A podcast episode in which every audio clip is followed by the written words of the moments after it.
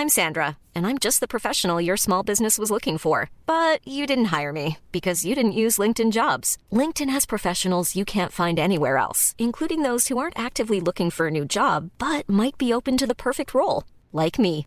In a given month, over 70% of LinkedIn users don't visit other leading job sites. So if you're not looking on LinkedIn, you'll miss out on great candidates like Sandra. Start hiring professionals like a professional. Post your free job on linkedin.com/people today. Les amis, bienvenue. J'espère que vous allez tous très bien, que tout le monde va très bien. Très très content de vous retrouver pour cette nouvelle vidéo et pour un petit récap du mercato. Comme on fait des récaps du week-end de temps en temps le lundi, je trouve un petit récap du mercato s'impose parce que le mercato chauffe. Il chauffe considérablement, il se passe tellement de trucs depuis quelques jours. Tonali, Gundogan, Havertz, les autres. C'est un petit peu le programme d'aujourd'hui. On va commencer par Ilkay Gundogan au Barça parce que c'est quasiment fait. Ilkay Gundogan, Here We Go de Fabrizio Romano. euh, L'accord final a été trouvé, ça a été signé il y a quelques minutes. Ça devrait être bientôt officialisé. Gundogan au Barça, quel move Qu'est-ce qu'on en pense? Bon, déjà, le premier truc à dire quand même, c'est que pour Man City, c'est une vraie grosse perte. La première recrue de l'ère Guardiola, on rappelle, capitaine du club, qui sort de la meilleure saison de sa carrière à Man City, euh, sur le plan collectif évidemment avec euh, ce qu'ils ont fait de- d'extraordinaire, mais aussi sur le plan individuel, je trouve, où il a été un maillon essentiel, essentiel de ce Manchester City historique. Je dirais top 3 des joueurs les plus influents de ce City, et pourtant je mets facilement 5 ou 6 de leurs gars dans mon 11 de l'année UFA, donc c'est dire. Gundogan a été immense, immense. Le perdre libre, ouais, c'est pas ce que voulait Guardiola. Guardiola veut que Gundogan reste à City, c'est les titres qu'on voyait il y a quelques Le perdre libre, c'est un gros truc. Alors maintenant, City a de quoi faire, hein, quand même, ils, ont, ils sont bien fournis dans l'entrejeu. En plus, ils vont faire, ou ils ont pris Kovacic, soit c'est très proche, soit c'est fait. Ils peuvent encore se renforcer, bien sûr, il reste du temps. Mais attention, parce que s'ils perdent Bernardo Silva dans la foulée, et là j'ai vu euh, Marca annonce que l'arrivée de Bernardo Silva en Arabie Saoudite est pratiquement bouclée, mettons un peu de nuance là-dessus quand Marca annonce quelque chose, que ce soit pour l'Arabie Saoudite, que ce soit pour le PSG, que ce soit pour ailleurs. Euh, c'est vrai que c'est une vraie menace qui pèse sur le club, et après avoir perdu Gundogan, ça pourrait faire beaucoup. Je vais dire ça, c'est pour City. Pour Gundogan maintenant, euh, en vrai, je comprends le move.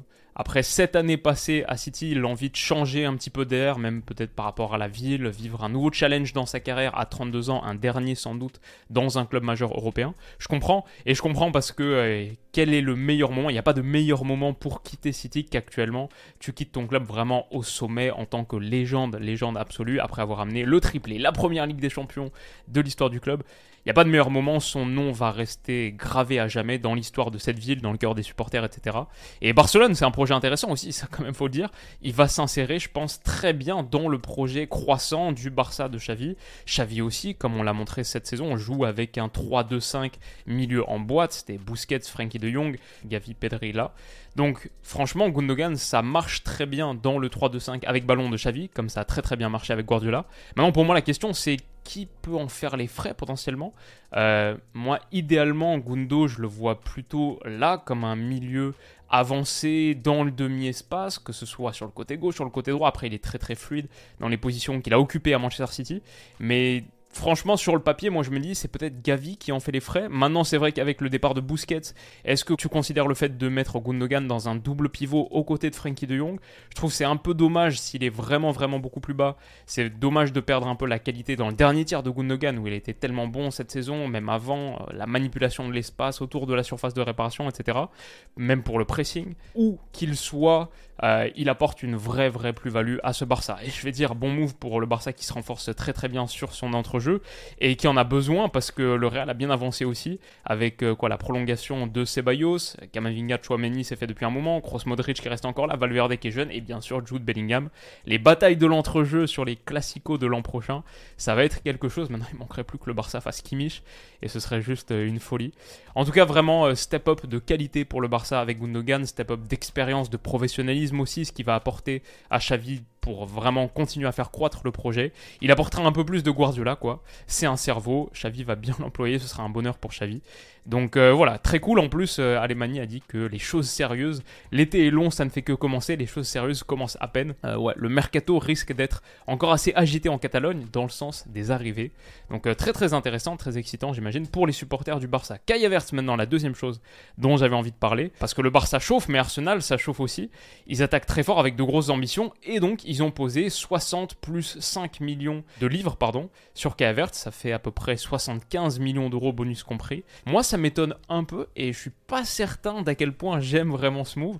En gros, j'en parle depuis un moment. On a fait pas mal de vidéos sur euh, la suite pour Arsenal euh, la saison prochaine. Ils ont besoin pour moi d'un très gros avant-centre parce qu'Eddie Nketiah en doublure de Gabriel Jesus, je trouve que c'est pas assez. J'en parlais avec Stan il y a quelques semaines. Pour moi, l'idéal, l'idéal, ça aurait été de lâcher 100 millions d'euros là sur Lotaro Martinez. Je sais que c'est très difficile à faire, que l'Inter euh, va pas se laisser faire comme ça. Mais même niveau salarial, il y a une carte à jouer quand on voit Tonali à Newcastle, etc. Bref, moi, mon idée, c'était tu mets 100 millions d'euros sur Lotaro Martinez, c'est plus complémentaire de Gabriel Jesus, c'est un buteur prouvé en Ligue des Champions.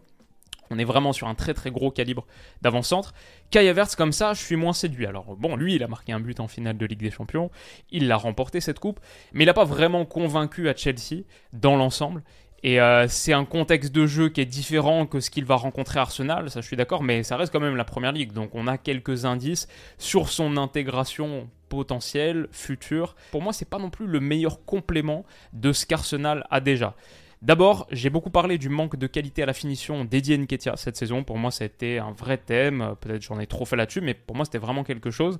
Arsenal a laissé passer des points cruciaux à cause de ça. Avertz, c'est un peu la même chose, c'est pas un très bon finisseur. Quand on regarde, ça c'est euh, The Athletic qui a sorti cette euh, data très intéressante, c'est quels sont les deux joueurs de Première Ligue qui ont le plus sous-performé leur expected goals, qui n'ont pas marqué tant que ça de buts par rapport à leur expected goals, avec une différence de moins 4,1 et de moins 4,8, bah c'est pas une blague, la seconde place c'est Eddie Nketiah, et la première place c'est Kai Havertz. Kai Havertz et Eddie Nketiah, c'est les deux moins bons finisseurs de Première Ligue, en tout cas parmi ceux qui se sont procurés un volume d'occasions intéressant. Et ça, moi, ça me fait un peu peur, donc euh, c'est pour ça que je suis pas hyper emballé si le but c'est de euh, trouver un tueur devant. Euh, Vert, c'est pas un tueur, il y a quand même pas mal de ratés. pour moi, c'est pas l'image d'un bon finisseur, et on l'a vu à Chelsea cette saison, les datas donc le confirment également. De la même manière, pour moi, Vert, c'est un neuf mobile, fluide, qui dézone sur la largeur beaucoup, qui décroche donc dans la profondeur, enfin pour venir chercher des ballons et pour participer au jeu un petit peu plus bas. Peut-être ensuite il peut faire ses courses dans la profondeur. Mais voilà, il dézone, il décroche, c'est un neuf mobile et fluide. Bah ça me fait un petit peu penser aussi à ce que Gabriel Jesus apporte à Arsenal. Est-ce que c'était vraiment la meilleure pioche possible pour eux, pour compléter ce qu'ils ont déjà? Est-ce que Havertz aussi a la force de caractère pour s'imposer véritablement cette fois en Première Ligue? Bon, je suis pas hyper convaincu. Maintenant, une fois que j'ai dit ça, euh, je suis pas non plus hyper convaincu par mes propres doutes parce que en vérité, j'ai plutôt confiance en le travail d'Edu et Arteta. Ils ont mérité qu'on attende avant de juger et ils ont sans aucun doute vu des trucs que moi j'ai pas vu, ça c'est évident. C'est vrai quand même qu'à la base, Avert, c'est un gros talent, il a que 24 ans, donc si ça marche, ça peut marcher sur de nombreuses années. Maintenant, ça reste aussi un move risqué, je trouve. 75 millions d'euros, c'est pas rien, voilà, on parle de plus-value éventuelle, euh, ça te laisse pas beaucoup de marge pour une potentielle plus-value. Et c'est aussi 75 millions d'euros que tu donnes à ton rival. Je pense que Chelsea, l'opération, elle leur va très bien. Et euh, donc voilà, ça, ça ajoute euh, un petit peu plus de risque, je trouve, à la transaction. Maintenant, voilà, ça reste très intéressant pour moi, juste parce que l'enjeu est très fort. Je suis très curieux de voir ce qu'Arteta peut en tirer. Et d'ailleurs, peut-être qu'il va pas le faire jouer pointe. Peut-être qu'il va le repositionner un peu plus bas sur le terrain, un peu plus sur le côté. On verra, ce sera intéressant à suivre. Mais voilà en gros pour Kea à Arsenal, qui est quand même un très très gros move. De ce début de mercato, le troisième pour moi sur les derniers jours, c'est Sandro Tonali à Newcastle. Alors ça c'est le moins officiel des trois. Fabrizio Romano parle de euh, derniers stages, les dernières étapes, derniers tours de la négociation pour Sandro Tonali qui vont prendre place aujourd'hui. On parle d'une somme comprise à peu près autour de 70 millions d'euros, euh, peut-être des add-ons, des bonus en plus. Le salaire est énorme et c'est ce qu'il disait. Le salary proposal is really huge. 8 millions net plus 2 millions potentiels de bonus pour Sandro Tonali. Aujourd'hui, si je me fie aux chiffres que j'ai trouvés sur internet, aujourd'hui il est à 2,5 millions. Là, ce serait potentiellement 10 millions par année et en plus un contrat de 6 ans jusqu'en 2029. Symbole de la puissance de Newcastle, la puissance financière de Newcastle et de la Première Ligue, je trouve ce move, mais aussi du fait que malgré la force sportive de la Serie A qui a été démontrée cette saison, notamment en Europe, bah c'est aussi un symbole de leur faiblesse financière. Newcastle peut prendre un des joueurs majeurs de Milan en lui proposant un salaire, euh, en quadruplant son salaire, alors que l'AC Milan, il me semble, avait déjà doublé le salaire de Tonali la saison précédente. Avant, il était à 1,2 million, un truc comme ça. Donc voilà, euh, il est très jeune, il vient d'avoir 23 ans. Eddie Howe disait il y a quelque temps une euh, interview qu'il a donnée à la fin de saison que ça allait pas être facile d'améliorer l'effectif, qu'il allait forcément euh, chercher à prendre des joueurs qui sont meilleurs que ce qu'ils ont actuellement, sinon ça les intéresse pas.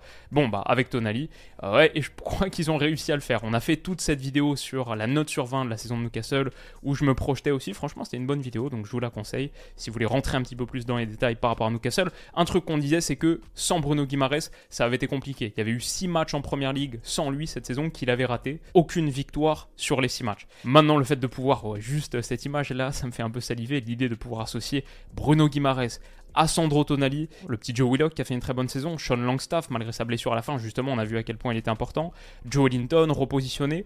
Ouais, il y a du monde sympa à Newcastle et euh, Tonali Guimarães plus une troisième pièce si tu pars effectivement sur un 4-3-3, ça commence à être euh, très très sympathique, vraiment c'est pas mal.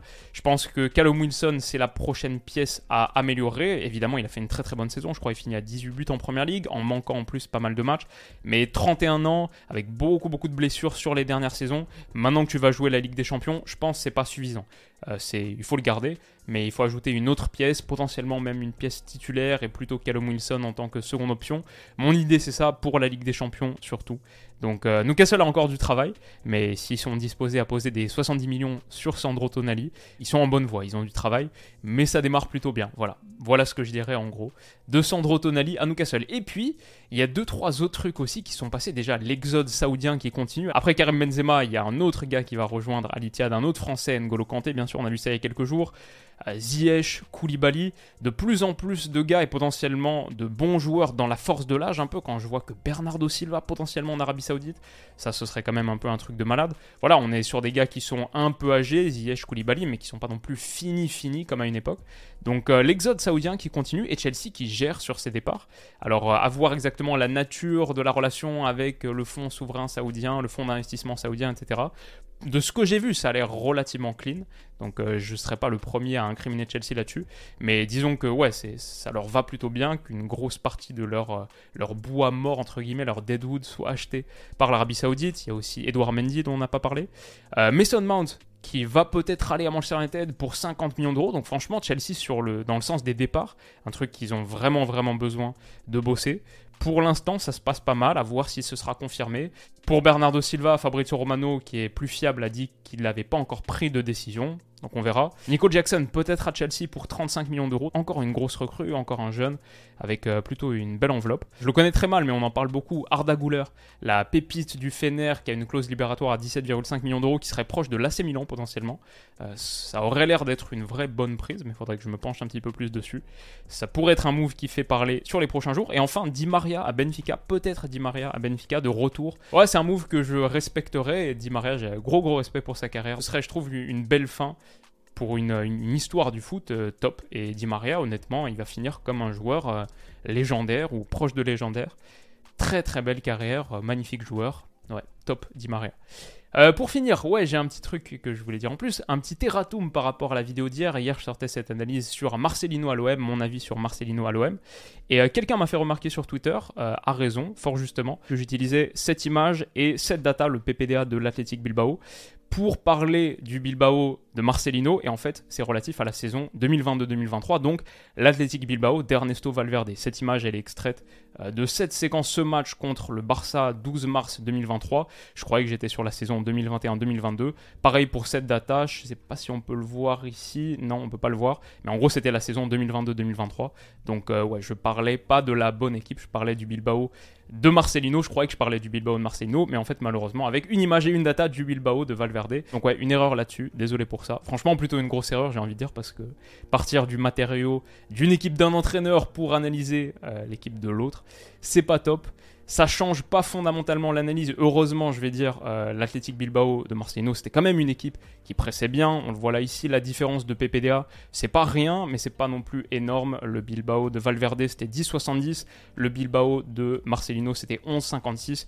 Donc euh, ça va, c'est une erreur mais c'est pas non plus, pour moi, ça dénature pas totalement le sens de l'analyse et le propos. Je pense quand même qu'avec Marcelino, l'OM peut s'attendre à un dispositif qui presse plutôt, qui est quand même assez agressif sans ballon. Ce qu'on disait hier, quoi, dans la vidéo d'hier, si ça vous intéresse. Mais c'est vrai, ça reste une erreur. J'étais pas content quand je l'ai vu. Et ça reste une erreur, donc je voulais dire désolé, faire ce petit rectificatif. dire merci à la personne qui a soulevé l'erreur, peut-être que le ton, c'est pas celui que j'aurais employé, mais il n'y a pas de souci, c'est vrai que c'était une erreur. Il n'y a pas de souci non plus aussi, je veux dire, parce que les erreurs, je trouve, ça fait partie du truc, tout le monde en fait. Moi, malheureusement, comme je suis pas touché par la grâce divine et que je suis aussi comme tout le monde, si tout le monde en fait, ça veut dire que moi aussi je vais en faire. Et je crois que je vais continuer à en faire, toujours. Euh, j'espère pas d'aussi grosse que celle-là, mais je crois que voilà, c'est à partir du moment où tu fais du contenu, qu'il est public, qu'il est très visible, parce que bon, j'ai de la chance, la chaîne fait plein de vues, les vidéos font plein de vues. À partir du moment où tu crées quelque chose qui est comme ça, véritablement visible, c'est sûr que tu t'exposes à ce que tes erreurs, quand elles arrivent, soient un peu plus embarrassantes. Mais voilà, je l'accepte, ça fait partie du jeu. Et je veux dire, je l'accepte d'autant plus que fondamentalement, bon, tout le monde peut avoir son avis, mais perso, je suis très content des vidéos que je fais. Euh, je les kiffe. À chaque fois que j'ai fini, je les regarde, je les regarde sur YouTube. Euh, je passe un bon moment devant. Franchement, les gars, moi je prétends pas fournir l'analyse la plus fine du monde du foot. Il y a plein de gens, notamment sur Twitter, il y a plein de gens qui sont plus talentueux que moi, qui sont dans ce game depuis tellement longtemps à faire de l'analyse très très détaillée, qui travaillent dur sur des joueurs, des équipes plus obscures, qui ont moins la lumière. Et moi j'ai beaucoup de respect pour les gens comme ça. Maintenant, je vais dire aussi que je me considère pas du tout comme un imposteur ou quelqu'un qui est en train de tromper tout le monde par rapport à son expertise réelle, etc. Parce que je me considère pas comme un expert, juste comme un gars qui aime le foot et qui bosse pour essayer d'en dire le maximum de choses intéressantes. C'est tout. Je prétends pas à plus que ça. Je sais que tous les jours, je me lève et euh, on peut m'enlever plein de trucs, mais euh, l'éthique de travail, elle est là pour produire à la fin le maximum dont je suis capable. Ça veut dire euh, se lever tôt, parfois très tôt, ça veut dire bosser les week-ends, sacrifier pas mal de choses pour ce que j'ai sur YouTube, et je m'en plains pas du tout. Au contraire, franchement, c'est même plutôt cool d'être dans la position de pouvoir sacrifier certaines choses pour ce que tu adores fondamentalement. Tellement de métiers qui sont plus difficiles, évidemment, évidemment. Mais voilà, euh, du coup, à partir du moment où tu taffes dur, ça va, je me sens confortable avec ce que je produis. Et tant mieux, heureusement, parce que je crois que sur YouTube, comme en football, comme de partout, c'est beaucoup plus difficile de construire que de détruire. Donc voilà, chacun ses combats, il n'y a pas de souci. Et euh, désolé pour la petite erreur, J'espère que ça se reproduira pas, c'est sûr que ça va se reproduire, mais on espère le moins possible. Les amis, en tout cas, j'espère que cette vidéo, si vous a plu, que les prochaines vous plairont également. Si vous voulez m'envoyer un peu de force, n'hésitez pas à mettre un petit pouce bleu. Vous pouvez vous abonner à la chaîne pour pas tout rater. Et je vous souhaite de passer une excellente journée. Prenez soin de vous et à bientôt. Bisous.